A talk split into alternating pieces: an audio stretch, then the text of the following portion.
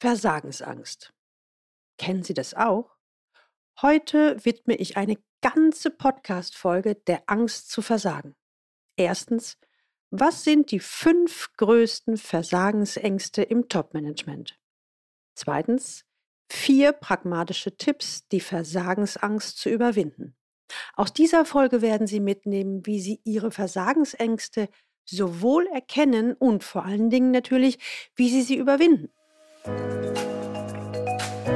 Willkommen zu meinem Podcast Leben an der Spitze für erfolgreiche Geschäftsführer und die, die es werden wollen. Ich bin Gudrun Happig und finde für Ihre individuellen Herausforderungen an der Führungsspitze Lösungen, die ganz allein für Sie gemacht sind und wirken.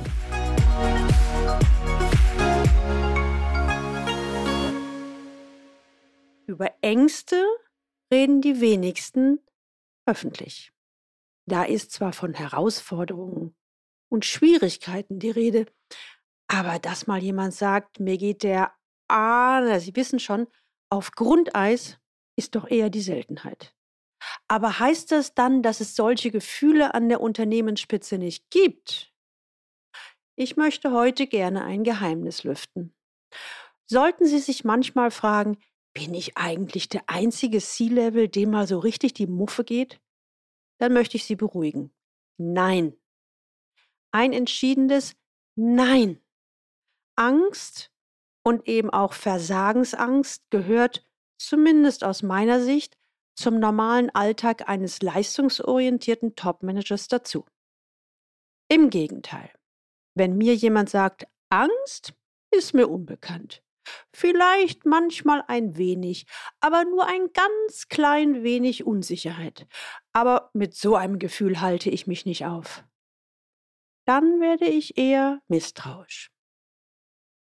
Wenn Sie heute das erste Mal den Leben an der Spitze Podcast hören, dann empfehle ich Ihnen, sich unbedingt in den Galileo Letter einzutragen unter der Adresse www.leistungsträger mit ae-blog.de. Da bekommen Sie ein paar gute Impulse, wie Sie die Herausforderungen im Führungsalltag leichter lösen. Und den Link finden Sie in den Show Notes. Also starten wir los. Wie erkennt man eigentlich die Versagensangst? Zum Beispiel daran, wenn Sie den Eindruck haben, gut ist einfach nicht gut genug. 60 und mehr Wochenstunden reichen nicht aus, die eigenen Erwartungen zu erfüllen und wenn Sie als C-Level-Führungskraft Ihr ganzes Tun in Frage stellen. Ja, dann können oder könnten das Anzeichen für Versagensangst sein. Gleich werde ich gemeinsam mit Ihnen fünf Beispiele besprechen. Schauen Sie doch bitte mal, ob Sie Parallelen zu Ihrer eigenen Situation aus Ihrem Führungskräftealltag sehen. Bitte seien Sie hier sehr aufmerksam und vor allem ehrlich zu sich selbst. Das hilft ganz ungemein. Sie werden bei diesen typischen Beispielen aus dem Führungsalltag erkennen, dass es die unterschiedlichsten Auslöser für die Angst zu versagen gibt. Schon mal ein Hinweis vorweg. Am Ende der heutigen Folge erhalten Sie natürlich auch vier ganz konkrete Tipps, die Ihnen helfen können, die Versagensangst zu überwinden.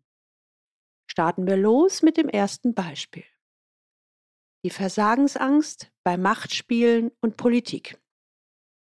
Herr Z ist an der Unternehmensspitze angekommen.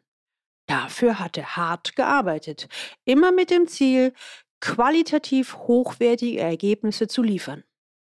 Er ist überzeugt davon, gut zu sein in dem, was er tut, und folglich sieht er seine Beförderung ins Topmanagement als verdienten Lohn.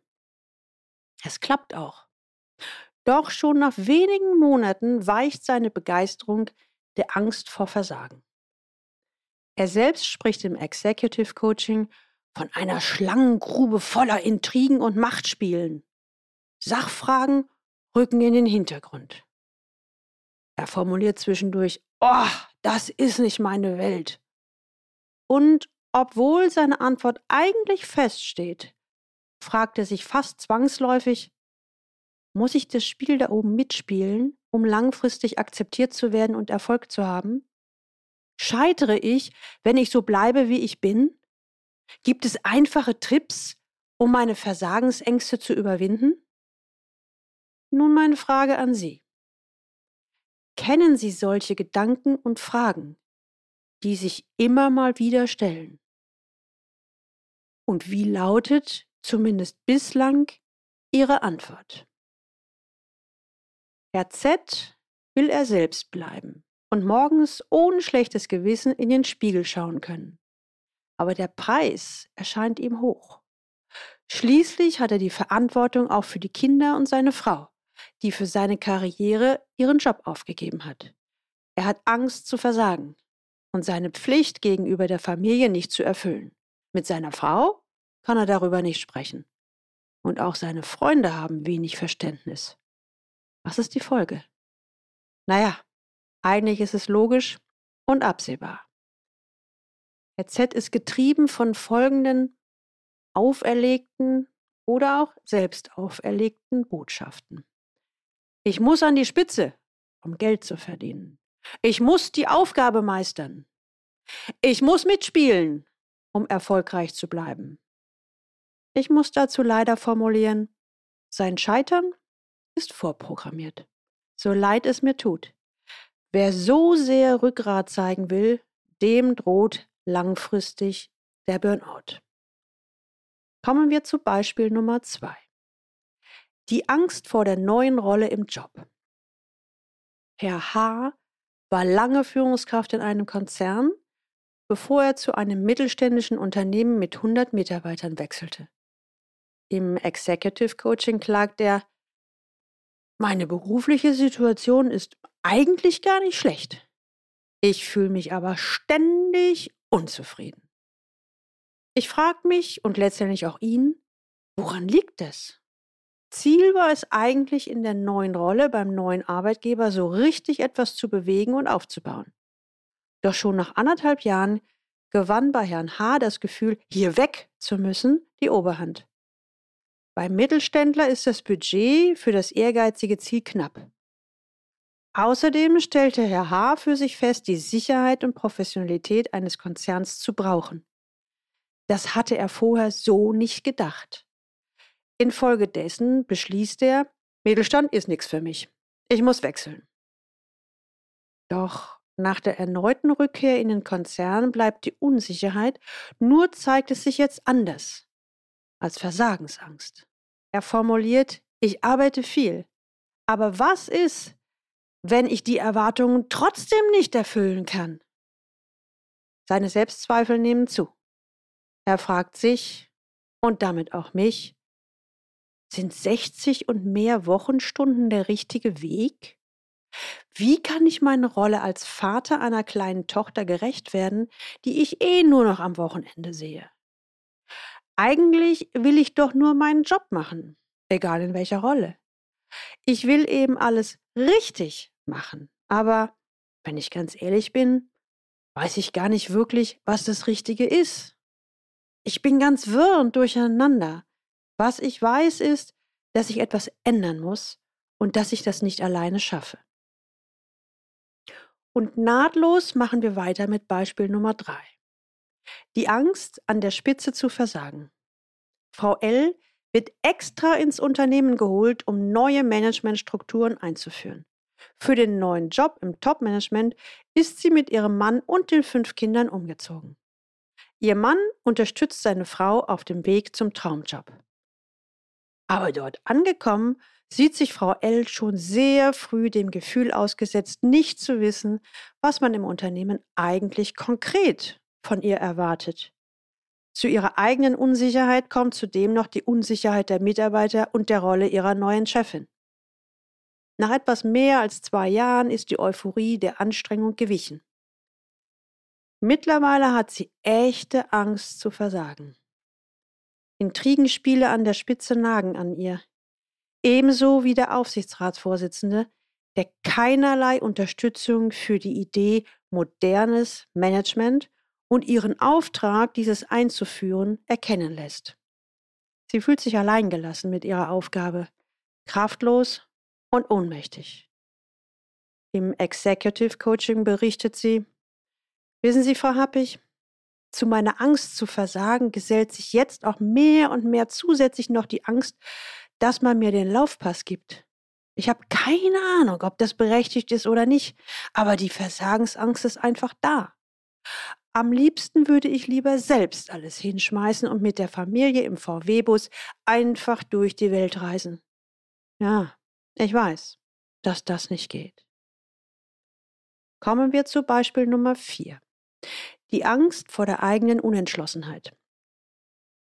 Herr F., 50, ist seit zehn Jahren Geschäftsführer eines international tätigen Unternehmens mit 10.000 Mitarbeitern. Er selbst spricht im Executive Coaching von einem Hidden Champion, bevor er fast überraschend offenbart, dass er manchmal aufwacht mit der Angst, gar nicht zu können, was er tut.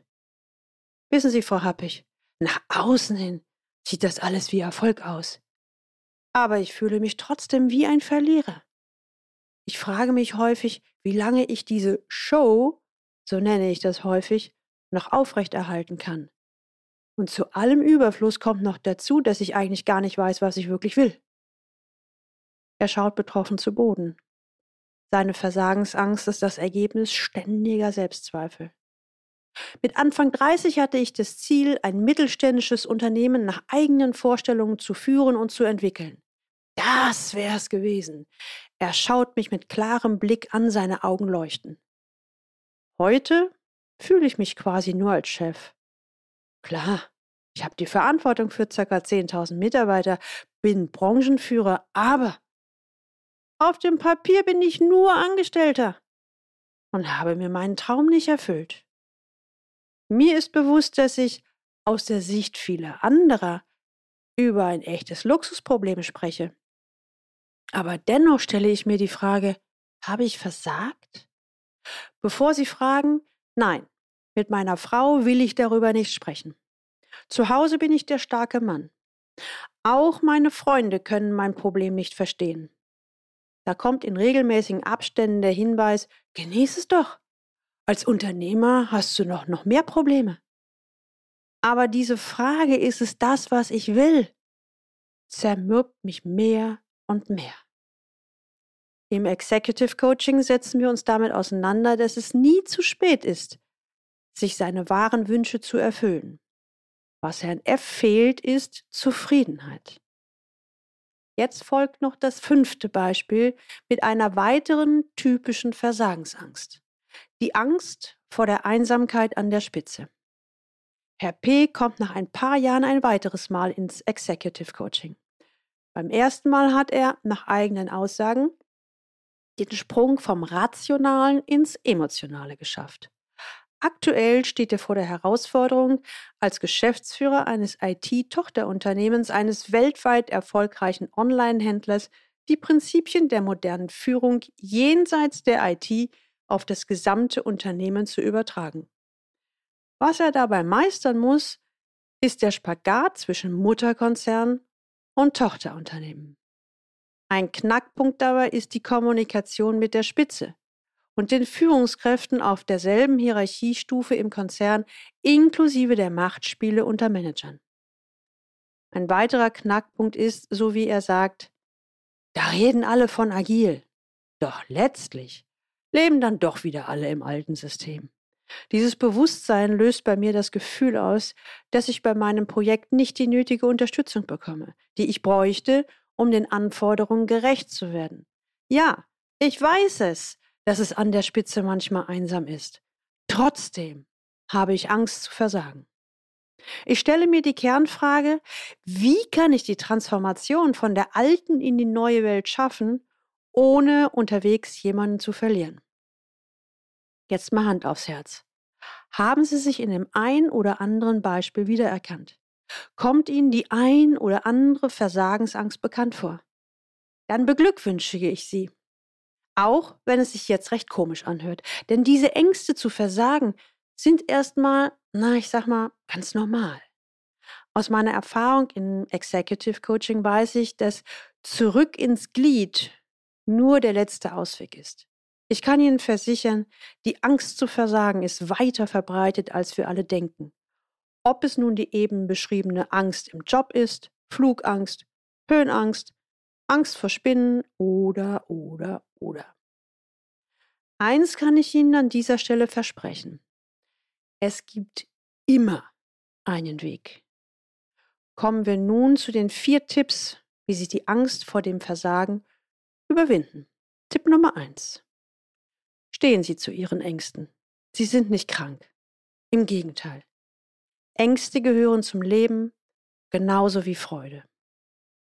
Tipp Nummer zwei: Finden Sie ein offenes Ohr jemandem, mit dem Sie sanktionsfrei über die Situation und Ihre Ängste sprechen können.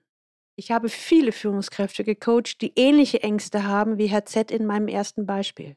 Bei ihm, wie bei allen anderen Top-Managern, geht es im Executive Coaching zunächst einmal um das Zuhören, darum, den Menschen mit seiner Angst vor dem beruflichen Versagen ernst zu nehmen.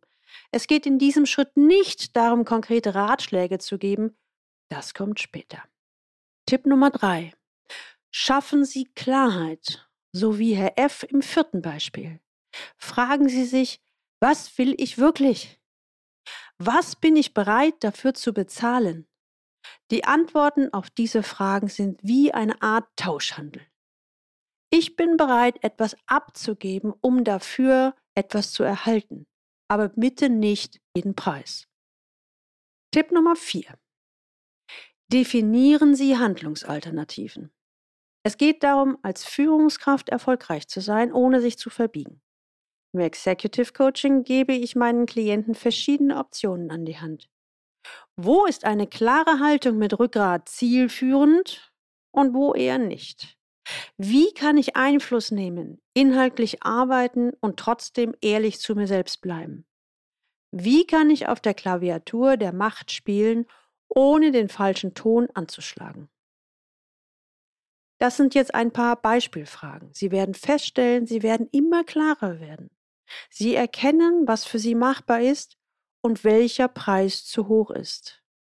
Im Executive Coaching entwickeln wir daraus konkrete Handlungsalternativen.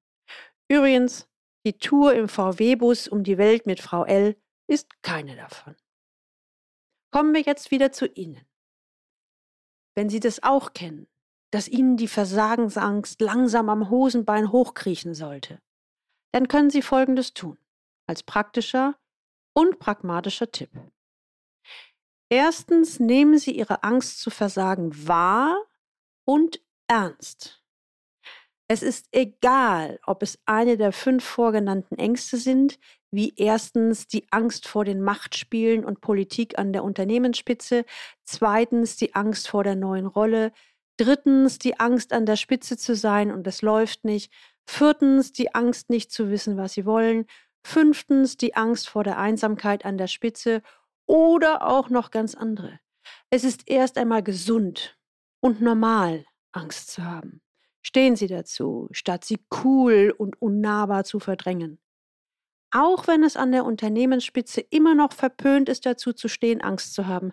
Sie sind dennoch bei jedem gesunden und verantwortungsbewussten, leistungsorientierten Ziellevel vorhanden. Zweitens. Suchen Sie jemanden, mit dem Sie darüber offen reden können. Es kann sein, dass hier die Luft verdammt dünn wird. Wenn Sie Glück haben, dann gibt es vielleicht einen oder zwei Personen in Ihrem näheren Umfeld oder enge Freunde. Ansonsten ist bei einem professionellen externen, wie zum Beispiel einem Coach und Sparringspartner Raum und Platz genau dafür. Drittens finden Sie Klarheit. Stellen Sie sich ein paar grundsätzliche Fragen, um Ihrer Klarheit auf die Spur zu kommen. Diesbezüglich habe ich zwei sehr, sehr wirksame Fragen, die nahezu immer funktionieren. Erstens, was will ich jetzt? Das Jetzt ist hier aber auch das Entscheidende. Zweitens, wenn ich könnte, wie ich wollte und ich wüsste, es würde gelingen, was würde ich dann tun? Ich nenne die beiden Fragen Joker-Fragen, weil ich die Erfahrung gemacht habe, dass sie auch gelingen, wenn Sie sich diese Fragen selbst stellen. Viertens, werden Sie aktiv. Wichtig ist, dass nach den Gedanken auch Taten folgen. Und selbst wenn es nur kleine Schritte sind, aber kommen Sie in die Handlung. Stellen Sie sich selbst die Frage, was ist jetzt der nächste kleine Schritt, den ich sofort umsetzen kann. Meiner Erfahrung nach möchte ich Sie ermutigen. Wer die vier Tipps beherzigt, kann seinen Weg als Führungskraft im Top-Management finden. Schritt für Schritt. So, jetzt sind wir am Ende angekommen und ich möchte Sie bitten, teilen Sie gerne diese Episode auf allen Kanälen und leiten Sie weiter an alle, die für Sie wichtig sind, sei es bei LinkedIn, Kollegen, Mitarbeiter, Freunde und so weiter. Abonnieren Sie unbedingt diesen Podcast, damit Sie die nächste Folge nicht verpassen. Ja, und wenn Sie selbst gerade ein Führungsproblem auf dem C-Level haben, das Sie bisher nicht lösen konnten, dann buchen Sie die 1 zu 1 C-Level-Transformation für C-Levels oder kommen Sie zu Leaders Lab, Ihr Sprung in die nächste Liga, mein Online-Gruppenprogramm für erfahrene Führungskräfte.